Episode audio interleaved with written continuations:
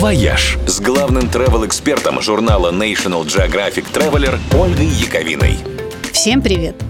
На прошлой неделе стало известно, что одна из главных достопримечательностей Стамбула, Айя София, снова станет действующей мечетью. Снова, потому что в долгой истории этого храма такое уже случалось. Он был выстроен полторы тысячи лет назад, когда Стамбул еще звался Константинополем и был столицей Византии.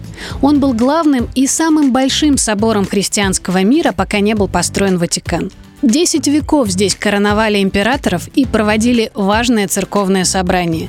История разделения христианства на католичество и православие началась именно под этим куполом. Когда в 15 веке Константинополь завоевали османы, они не стали разрушать храм, а сделали из него мечеть. Построили минареты, а мозаики и росписи с ликами святых заштукатурили – Считается, кстати, что благодаря этой штукатурке они и сохранились. В 1935 году Ататюрк своим личным указом объявил Айя Софию музеем, и он стал одним из самых посещаемых в мире. И когда стало известно, что теперь здесь снова будет мечеть, культурный мир страшно разволновался. Но турки уверяют, что напрасно. Христианские мозаики ни ломать, ни закрывать не будут, лишь затемнят на время намаза.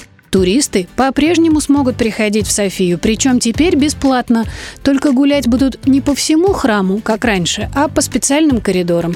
И, вероятно, их будут просить прикрывать коленки и локти.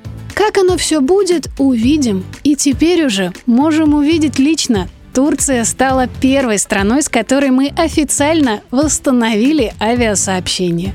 Господи, как же я ждала того момента, когда начнутся вот такие новости. «Вояж» – радио 7 на семи холмах –